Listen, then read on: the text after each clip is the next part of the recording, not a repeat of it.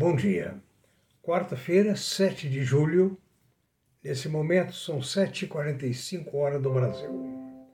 Estamos aqui para passar a vocês algumas informações e alguns sentimentos sobre o mercado de hoje.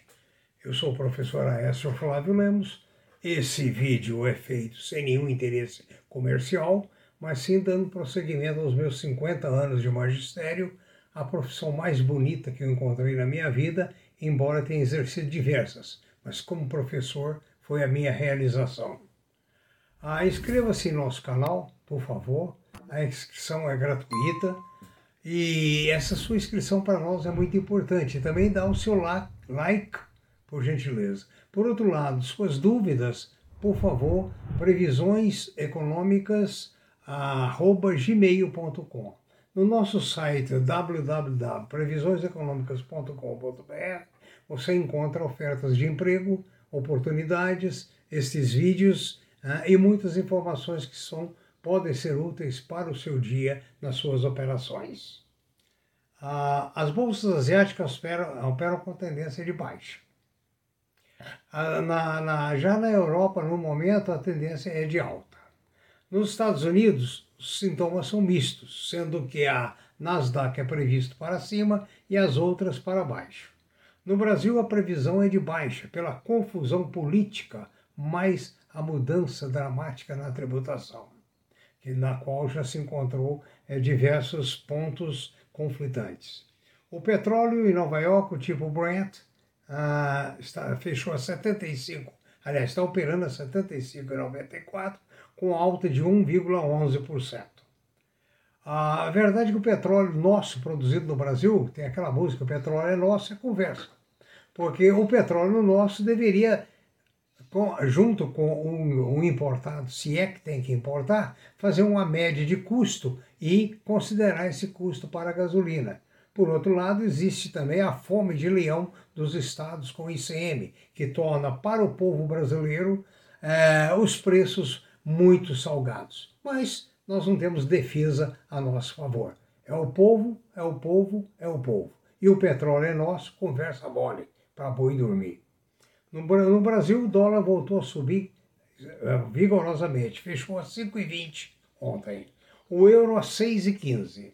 O ouro está operando a 1,806, a prata 26,48, o cobre a 433, a platina a 1,98, as commodities estão em alta.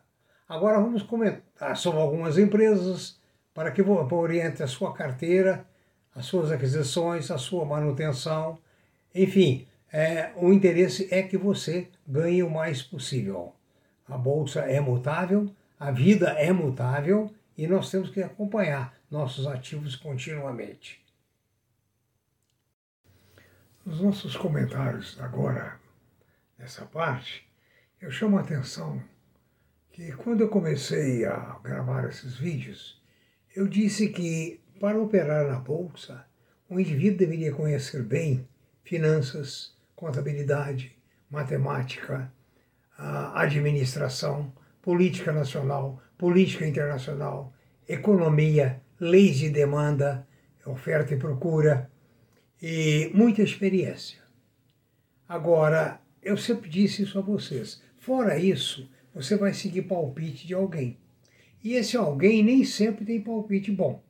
Pelo menos essa é a experiência que eu tenho tido durante esses 70 anos de bolsa. Desculpa, 50 anos. 70 é a minha idade, 77. Dois comentários, então, dignos de nota. Eu ouvi um investidor dizendo: ah, bolsa é loteria, bolsa é um jogo. Depende. Depende de para que é que você quer, o que é que você faz, o que é que você conhece, que papel que você compra. Tem papéis de jogo? Tem, certo? Aí a escolha é sua. E tem papéis sérios. A outra pergunta que eu achei estarrecedora é que o investidor perguntou por que, que em alguns dias a bolsa fecha 5 e outros dias fecha 6. Isso é uma demonstração total de ignorância. Às 5 fecha o mercado normal. Às 5h30 abre o aftermarket, resultado dos leilões. E às 6 encerra o aftermarket. Então vocês veem que nesses dois exemplos, como que os investidores estão na realidade fora da realidade. Completamente fora da realidade. Entendeu? Então, esse é um dos grandes problemas da bolsa.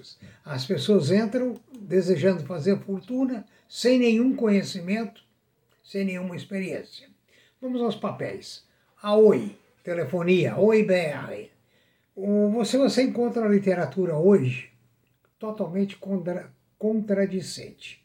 Muitos acham que a Oi vai a R$ reais logo, a Oi BR3. Outros acham que o papel é um mico.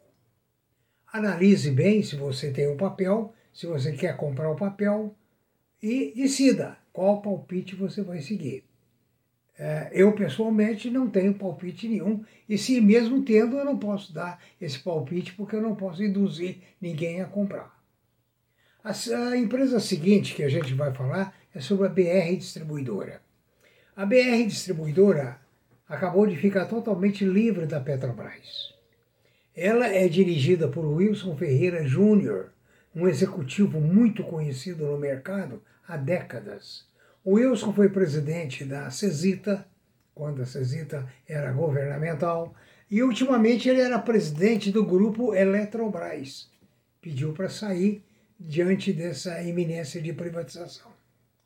Agora, ele pega a BR Distribuidora com a seguinte ideia. Ele quer estar bem posicionado em energia elétrica, em gás natural, GNL, e assim e nas 1.200 lojas que hoje não agregam valores à BR e que estão dentro do território da BR. Por outro lado, os fundos têm tanta fé nesse papel que 23% do, do lote da Petrobras ficou com os fundos. Né? Ah, então veja bem, 23% de, um, uma quantidade significativa de papéis ficaram com os fundos, confiança dos fundos. A, a BR tem então 23% de participação na parte de distribuição de energia, seguida da Raizen, que vem aí o IPO dela.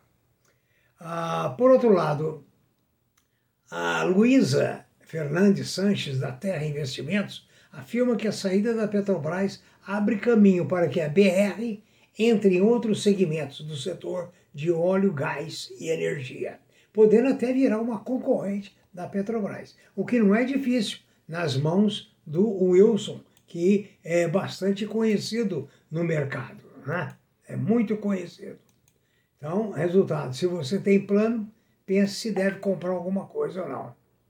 A Anima assinou um distrato que tinha a intenção de comprar as sociedades manutendoras da Paraíba, o centro de Guararapes uh, e o CEDEP.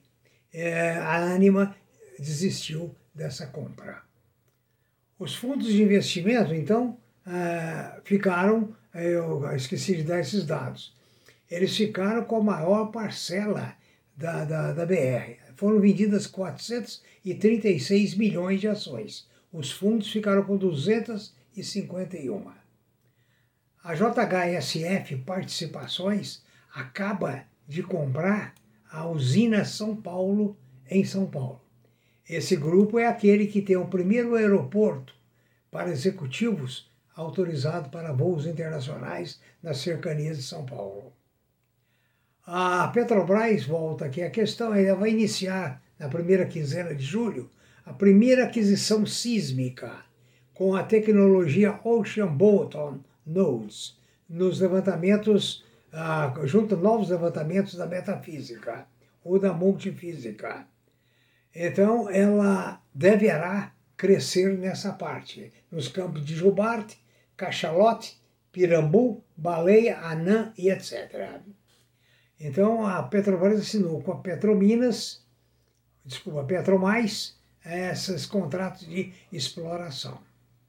A Tupi, que eu já falei com vocês há muito tempo, era uma empresa, empresazinha de quinta linha, assumida inicialmente por um banco estatal, hoje está em diversos países e está avaliando a aquisição do Seed Fund.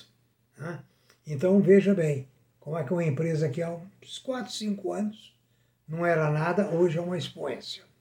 A Vale rejeitou a decisão de pagar um milhão por trabalhador morto lá em Brumadinho, julgando que essa quantia é exagerada. Agora uma notícia, mais uma notícia boa. A Inviapar diz que Guarulhos teve uma alta de 14% de passageiros com relação a maio. Ótima notícia. Correios. A equipe econômica quer privatizar 100% dos Correios.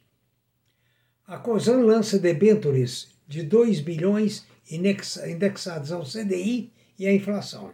Como o mercado está oferecido, ela quer, na realidade, trocar uma dívida que vence em 2025, liquidá-la agora e assumir nova dívida, o que poderá resultar, em termos atuais, numa, num desconto de 5% em termos de dólares.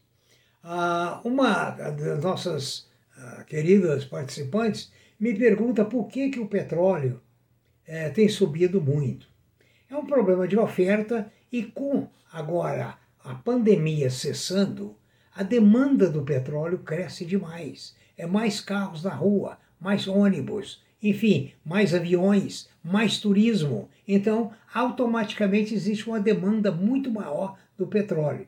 Tudo indica que continuará subindo até ou mais atingir, segundo as previsões, 100 dólares por barril. Hoje está em 76, do Brent em Nova York. Por fim, o Guedes afirma que se houve erro de dose na questão da reforma do imposto de renda, ele está disposto a rever.